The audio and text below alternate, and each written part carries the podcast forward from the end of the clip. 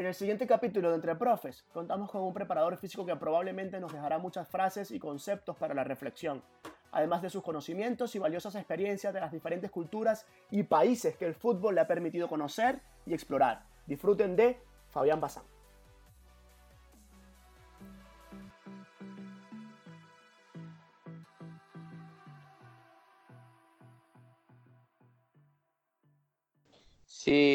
Fabi, eh, un gusto eh, poder tenerte y agradecido nuevamente y bueno, espero que, te sientas a gusto y que, nos compartas información que, nos ayude y, nos motiva a seguir en la búsqueda de, conocimiento. Bueno, gracias por llamarme, gracias por tomarse el tiempo para poder hablar. En estos días que estamos aquí todos encerrados, mucho más fácil, ¿no? Siempre se puede hablar a las 2 de la mañana, a las 5, a cualquier hora, porque ya no sabemos qué hacer, tanto está encerrado, ¿no? Así que podemos hablar de fútbol todo el día. Eh, a, mí, a mí particularmente, si queremos comenzar con Venezuela, a mí, a mí Venezuela me perfeccionó mucho. Y la libertad que tuve con Farías en el trabajo me ha ayudado a desarrollar metodologías que siempre fueron de mi, de mi interés, porque los preparadores físicos somos directamente dependiente de la idea del entrenador. Y si el entrenador tiene una idea que, a lo mejor vos no compartís, pero que, que, necesitas trabajar y lo querés hacer y demás, tenés que, lógicamente, hacer un lado las ideas y ver cómo compaginás con el, con el entrenador. En el caso mío, yo tuve la suerte de que eso no me pasara y pude desarrollarme. Bien, Fabi, eh, ¿cómo hablando un poco ahí de, en, Venezuela, cómo fue evolucionando esa manera metodológicamente de llevar eh, el entrenamiento que tuviste en, algunos clubes en Venezuela y después ya el paso a la selección.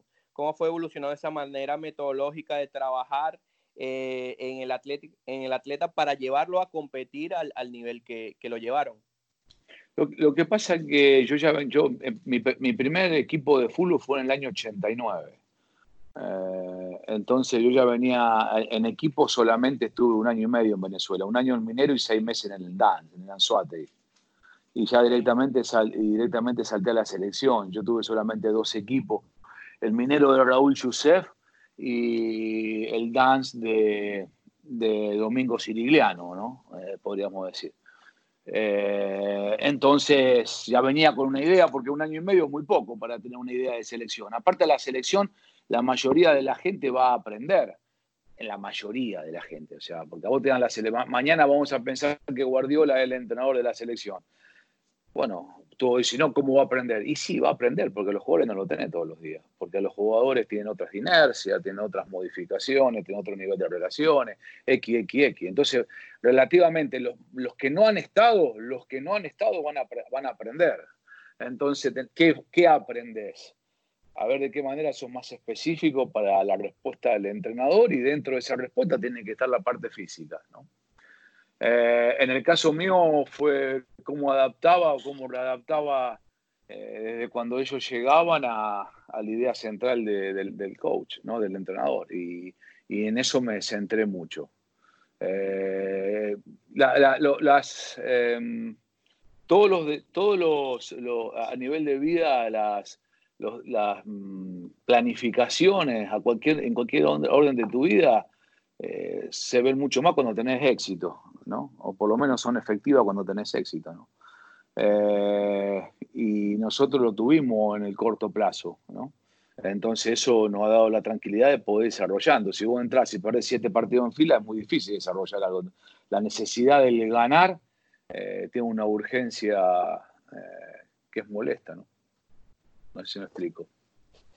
Te, explica perfectamente, Fabi. Y hablando un poco de esos procesos exitosos del cual hacías referencia, quisieras que, no, que nos diera un breve repaso por esa, eh, por esa concentración eh, antes de la Copa América en Argentina, el cual eh, consideran muchos conmigo que, fue el, el, torneo que, que, la selección tuvo un desempeño mayor, ¿no? Sí, mira, lo que pasa es que en siete días, o en, perdón, en 15 días, en siete juegos, o cuando ves un mundial, las sensaciones eh, o las emociones se centran en un, en un punto X, ¿no? Eh, es como cuando ves una película, ¿no? En, cambio, si vos ves una serie 15 veces, las emociones se reparten, ¿no? Eh, en cambio, cuando ves una película, la ves una hora y media, la emoción se centra en ese momento. Entonces, la Copa América produjo eso, pero nosotros tenemos varios éxitos eh, que me parece a mí que hacen a la secuencia de eso. Y uno de los, uno de los éxitos de eso creo que fue el cambio generacional eh, atrevido de, César, ¿no? Con la valentía de, decir lo que podía llegar a armar la selección en ese momento cuando, eh, cuando otros a lo mejor no lo veían, porque el lateral derecho de la selección era Rosales, pero ¿cuántos laterales? Pero todo el mundo decía que a lo mejor no podía, o todos decían, o la mayoría decía, no sé cómo explicarte, me parece muy abusivo eso, pero a lo mejor decía que el lateral podía ser eh, Vallenilla Pacheco, ¿no? que tenía 60 partidos jugados, ¿no? Entonces, ese, eso es una de las partes del éxito, ¿no? Eh, entonces, es como, es como la serie esta de Netflix, o sea, no es uno solo. Como equipo se plasma un buen desarrollo eh, táctico, estratégico, físico dentro de, esa, de esa copa. Pero el desarrollo de los siete años y medio, ocho años, me parece que tiene muchos puntos de éxito, que no solamente tiene que ver con la selección, sino también tiene que ver con el crecimiento del fútbol venezolano, porque yo te voy a decir una experiencia más tarde de lo que para mí hay un punto de inflexión muy fuerte y que muchas veces no es repetido. Sí, bueno, seguramente también tiene que ver con, el ir al mundial, la clasificación al mundial de, la selección sub-20 en, 2009 y la regla que, que, ustedes como cuerpo técnico propusieron a, la Liga Venezolana que para, para de la regla del juvenil en, en la Liga Venezolana. No, eso fue Farías, Lino Alonso y de la mano de, de Esquivel. Eh, los otros que éramos el cuerpo técnico solamente estábamos presentes en la reunión. Eso es un mérito totalmente de, los, dos entrenadores en ese momento, con una cabeza diferente, ¿no? Para, para visualizar, para visualizar lo que podía ser más adelante.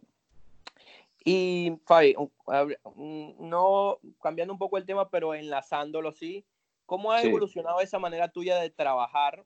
Si bien se, todo esto el, preparador físico, como dijiste anteriormente, se tiene que adaptar a, lo, que, a lo que el técnico propone.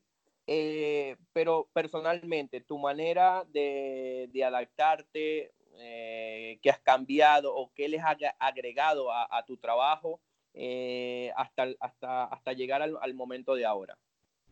¿Desde cuándo? ¿Desde ahí? O Sí, o, o, de anteriormente. ¿Cómo ha evolucionado? Desde aquella época en Boca que también estuviste hasta los días de hoy?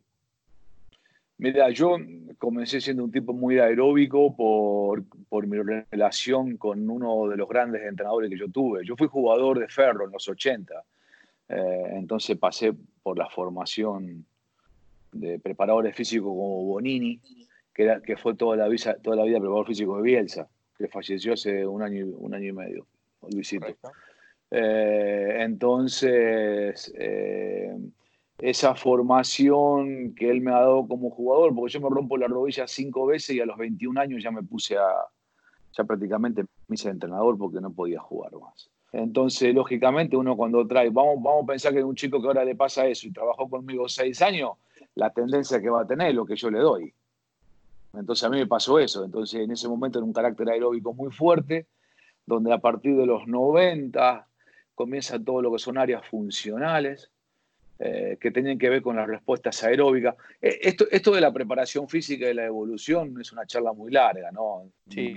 Eh, yo creo que fue, se fue modificando a partir de, de las tendencias con unas cabezas de preparadores físicos argentinos muy entusiasmados en el estudio, muy entusiasmado, donde yo fui parte de eso.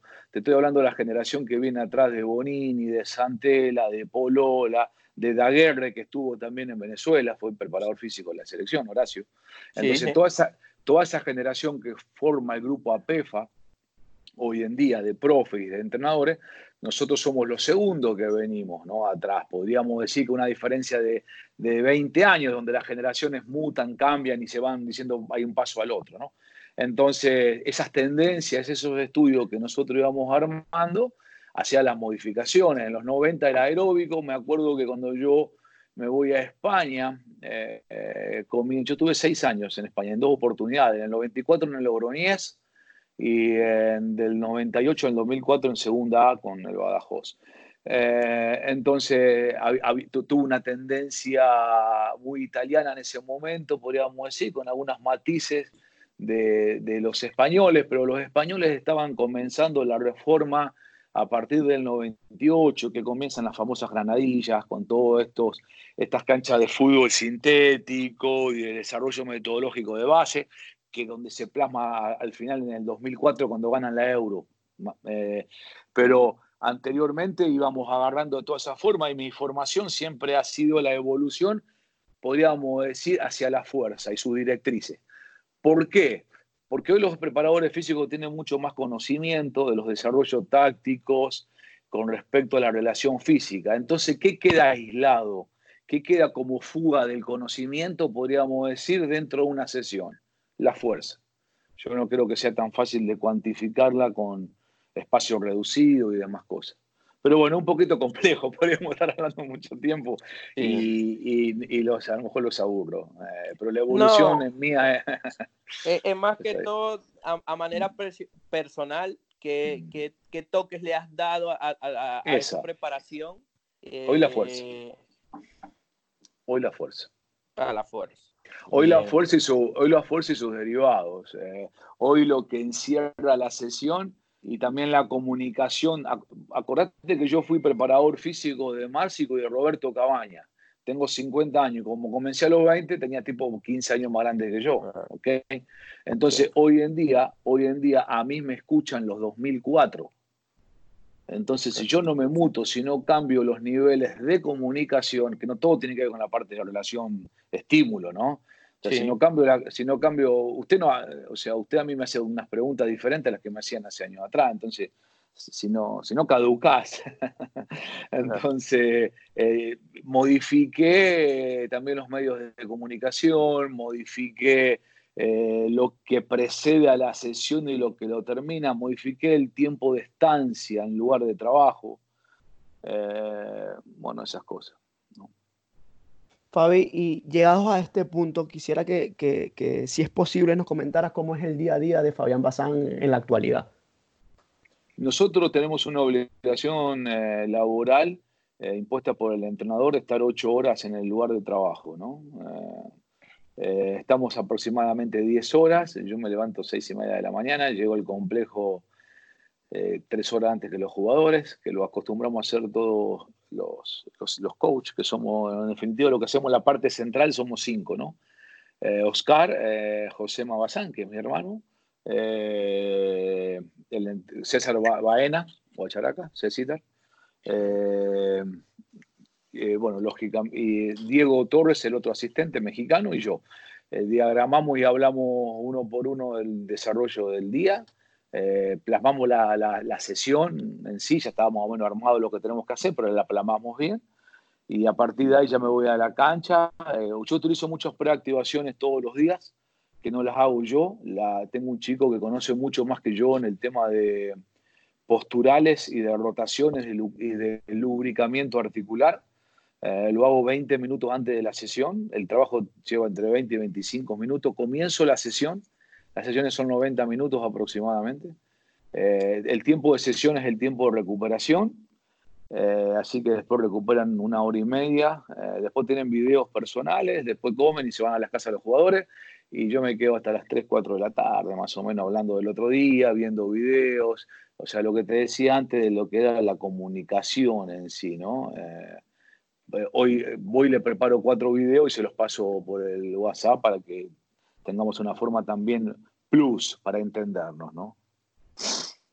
Fabián, eh, en, los últimos, en estos últimos años, ya no, te voy a hablar de la selección de Venezuela porque ya, ya fue hace un, rato más, pero sí que nos puedes diferenciar un poco de lo que sería la preparación en la MLS como tal y en la preparación en el fútbol mexicano. el tiempo. Eh, vos en el fútbol mexicano tenés 18 fechas, 17.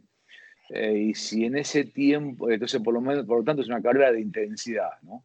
Eh, el parate del medio, el parate del medio es de 20 días, más o menos, y ahí se, después están las dos, se juegan los dos campeonatos. En la MLS el, promedio de, son 60 a 70 días parados los jugadores por una cuestión de, de, diagrama y después una carrera de resistencia muscular, porque los equipos que podríamos decir tienen éxito juegan 42.5 partidos al año.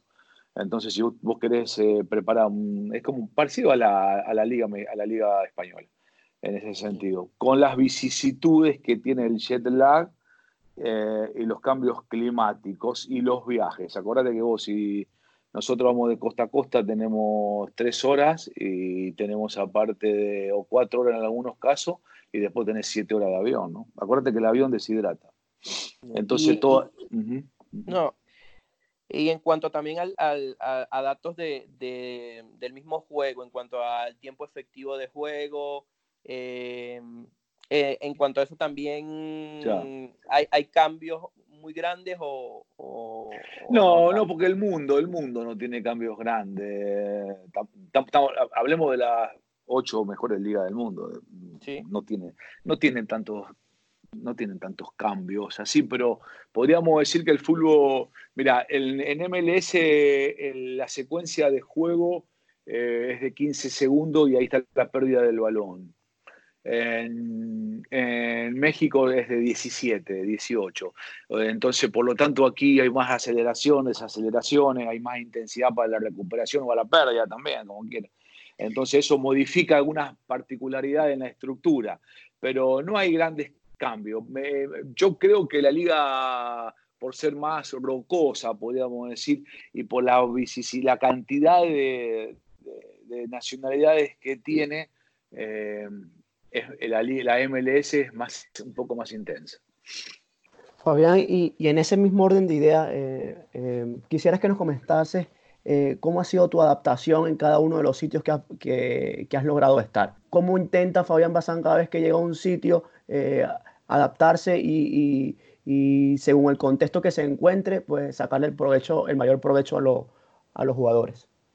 Con inteligencia social, eh, que eso para mí es una de las madres de las, de las adaptaciones que puede tener el humano para, para tener éxito, ¿no? No en el ámbito mío, sino en cualquiera, eh, ahora bien, ¿cómo llego hasta allá? Primero estudiando mucho las partes. Eh, estudiando la geografía del lugar, estudiando las partes los componentes del núcleo central del trabajo. O sea, en este caso, si tengo un canadiense, y nosotros tenemos nueve nacionalidades en este momento y no tienen las mismas maneras. Entonces, estudiar el medio de comunicación para llegar ahí y poder convencer en lo que vos en lo que vos haces es un desafío. Yo soy de los pocos entrenadores que trabaja en el campo con, con barras hexagonales, con aceleraciones, eh, con circuitos neuromusculares agresivos y casi todos los chicos que vienen de otra parte no los hacen. Entonces el convencimiento hacia eso es muy importante. ¿Cómo lo hago? Eh, primero eh, intentando todos los días ganar un terreno, un espacio, ¿no? después mi idea no es la primaria, porque los que me parece que los que van a adaptarse a alguna parte y creen que la idea primaria es de ellos, eh, terminan chocando con una cultura donde no tenés espacio para, para poder expandir tu idea, como a todos los niveles de, vida. Si haces un trabajo, eh, no sé, te vas a trabajar a Alemania y querés trabajar en la BMW, a lo mejor no tenés que adaptarte al sector que, desarrolla eso, no es lo mismo que la BMW de, de Estados Unidos. Tiene sus vicisitudes y tenés que estudiarlo y para llegar a un objetivo que es el tuyo, ¿no? Eh, yo creo que la inteligencia social con respecto a las partes que vos querés plasmar es muy inteligente. Y es muy difícil conseguirla, porque yo he visto muchos entrenadores que van a muchas partes y, el desarrollo de adaptación no es bueno.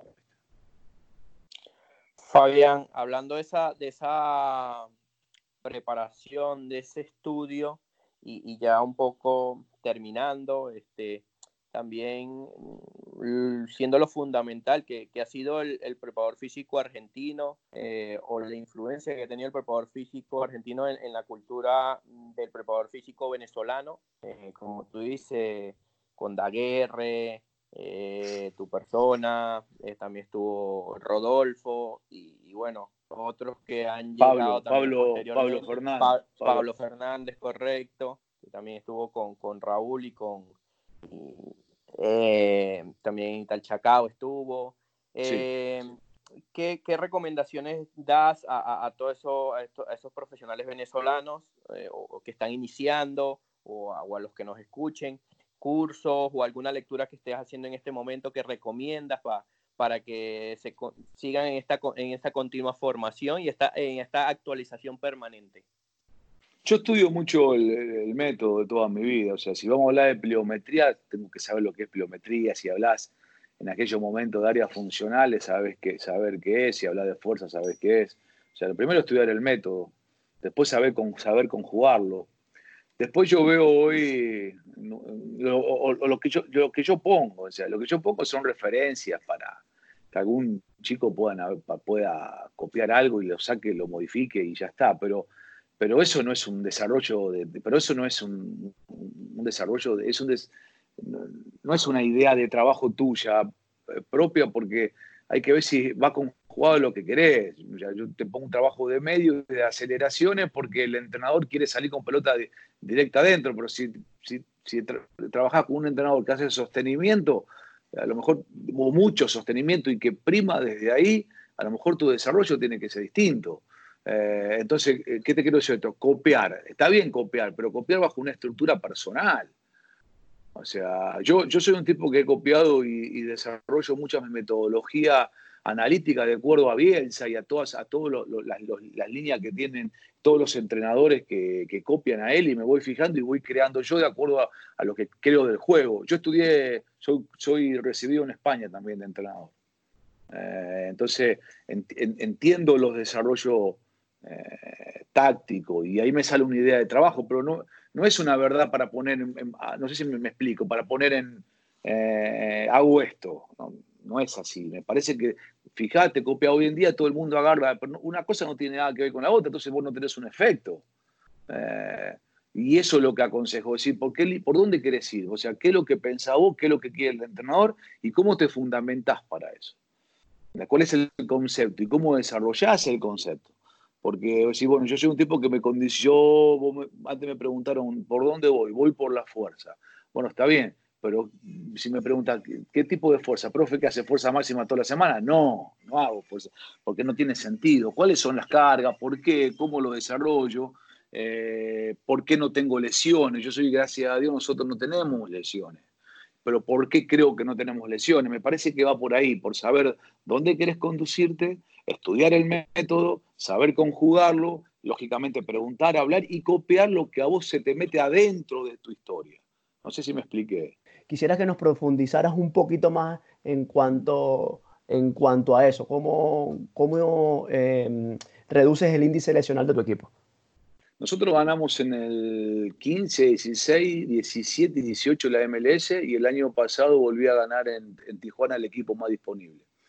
Mirá, eh, primero, no, creo que un preparador físico sea mejor o peor por, un, por lesiones, porque muchas veces tenés muchas, eh, muchas circunstancias que hacen que, se te produzcan las lesiones. Eh, y hay factores que, no los puedes controlar. Hablemos también un poco de las lesiones controlables y las no controlables. La, no, la que uno puede controlar si te duele un tobillo la que no puede controlar, a que le pegan, que se, que se le pegan una patada y tienen un, un esguince de rodilla, X. Pero las que sí podés controlar, eh, hay, puntos de referencia. Primero, los balances musculares. O sea, cómo, cómo, cómo estás de acuerdo a los balances musculares, cómo están los hips. O sea, si vos terminás los entrenamientos y tenés un desbalance de los hips, podés tener problemas en un isquio. ¿De qué manera la, la, la lesión más lesionante, podríamos decir, en el fútbol son los hamstrings, son los femorales, los isquios, ¿ok? Entonces, ¿cómo estimulo para que esto no suceda? ¿Ok? ¿Cuántas aceleraciones y desaceleraciones tengo en la semana para que esto no, no, no, me, no tenga un problema y qué relación tengo con el equipo? Ok, si vos tenés un jugador que tiene 104 desaceleraciones y toda la semana lo llevaste a 90 desaceleraciones, y bueno, a lo mejor el tercer partido se te rompe. Eh, hoy en día existen estos métodos de GPS que te arrojan unas variables importantes para poder desarrollarlo. Yo paso eh, por la estimulación de isquiotibiales todo el tiempo. Eh, sabemos que es un trabajo excéntrico, sabemos que la lesión se produce en una desaceleración. molesto mucho con el peso ideal de juego, porque no es lo mismo frenar con tu peso ideal y, o, no es lo mismo romper eh, o cortar la inercia de un cuerpo con dos o tres kilos de más. Eh, si una semana pesa 80, otra 84, la otra semana 78, el cuerpo no tiene adaptaciones correctas. Entonces esto produce un desbalance en los hips y por lo tanto puede haber lesiones. Eh, la propiocepción es muy importante y lógicamente la recuperación. Mira, las, las, eh, culturas eh, latinas hasta no hace mucho van a entrenar y una hora y media, dos se van a la casa. Y hoy si querés estar en los en lugares top de, performance, ya no te sirve. Eh, tenés que, lo que rodea la sesión y todo lo que rodea el entrenamiento puntual, que es donde vos vivís, si no estás cinco horas por ahí no te sirve, por eso tenés que estar mucho tiempo en los métodos de recuperación también. Lógicamente, para mí una lesión se produce porque no está el método de adaptación correcta para que, las, para que la estructura muscular tenga una coordinación eficiente. Para mí está el problema ahí y después viene todo lo que hablamos ahora. Fabián, y ya para, para ir eh, culminando esta, esta, mm, eh, esta charla que sin duda nos ha dejado muchos titulares, quisiera que, mm, que nos comentes o que nos, que, o que nos compartas algunas frases que te defina y, que, te, y que la hayas hecho tuya y que te haya acompañado en todo, en todo este camino eh, exitoso que has tenido. Primero se trabaja mucho ¿sí? No es mía, pero la adapté mía, me la dijo un gran entrenador que tuve. Primero se trabaja mucho, después se gana y por último se cobra. Cuando alterás el orden de las de lo que te estoy diciendo, mayormente no tenés éxito. Entonces, porque a lo mejor vos vas a contratar a alguien y le decís, bueno, pero yo quiero ganar un millón de dólares. Ok, y entonces ganaste cuántos partidos? No, no gané ninguno. ¿Y cuántos años trabajaste? Y llevo dos años. Y entonces hay, algo que está mal, no es proporcional. Entonces, primero se trabaja mucho, después se gana, lógicamente, en ese trabajar, tal profesionamiento. Cada punto tiene muchas cosas, ¿no? Cada punto tiene muchas cosas, pero yo creo que el orden viene por ahí, o por lo menos fue mi orden. Por lo menos fue mi orden. Eh, y yo bajo esa estructura me desarrollo. Eh, no, no, no, creo que haya que, En un mundo tan exitista, porque hoy en día decís, sí, bueno, ganar es relativo. Sí, pero no ganar como ganar 2 a 0, ganar 3 a 0. Se gana también de otras maneras, ¿no? Eh, porque vos podés, si vos trabajás mucho, estudias mucho, lees mucho, estás dejando cosas o, o, dando, o hablando con alguien y ese tipo eh, estás ganando territorios que tienen que ver en la educación cuando pase todo este proceso, como todos los trabajos del mundo, tienen que cobrar, porque si no, no, no puedes vivir. Para mí eso es muy importante.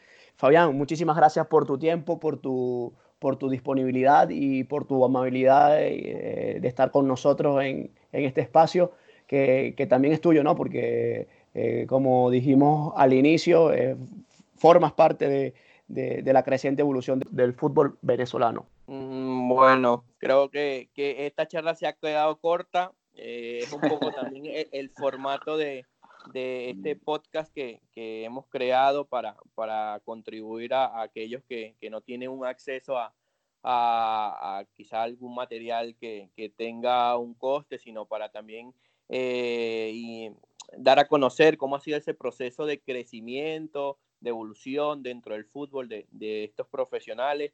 Eh, seguro que los que nos escucharán estarán disfrutando igual que nosotros y, lamentamos que, sea así de corto, pero, pero Fabi, estamos muy agradecidos de, que hayas, nos haya dado visto bueno para que, para que participara, para que la gente te escuchara y, bueno, eh, desde afuera siempre ligando a, que te vaya bien, porque, porque eres, eres un profesional que, lo ha dado todo, que lo hemos visto, que, como, como la manera de influenciar tu personalidad, eh, y, en Venezuela has contribuido mucho y, has ayudado a, muchas personas a crecer también. Y bueno, nada, eh, gracias y, bueno, seguiremos en contacto y para, para, para, para futuro para futuras quizás o, otra o quizás otra parte más de, de, este, de este programa o de este podcast. No, yo, yo primero gracias, yo encantado.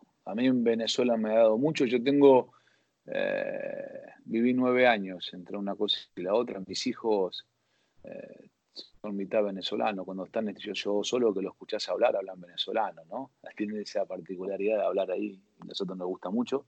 Tengo grandes amigos de toda la vida, los que tengo, los que me van a quedar. Hoy comparto con mi gran amigo Baena el cuerpo técnico. Eh, así que yo creo que voy a volver en algún momento a, trabajar. Si alguien me contrata, voy a volver. Y, y espero poder también aportar algunas cosas eh, a, algo que tanto me ha dado, porque yo como entrenador soy una cosa antes y después de la selección de Venezuela. Pero encantado, muchachos. Pues Fabi, muchísimas gracias y eh, muchísimos éxitos en, en tus proyectos futuros. Gracias, chicos. Gracias a los dos. Te doy la orden cuando quieras.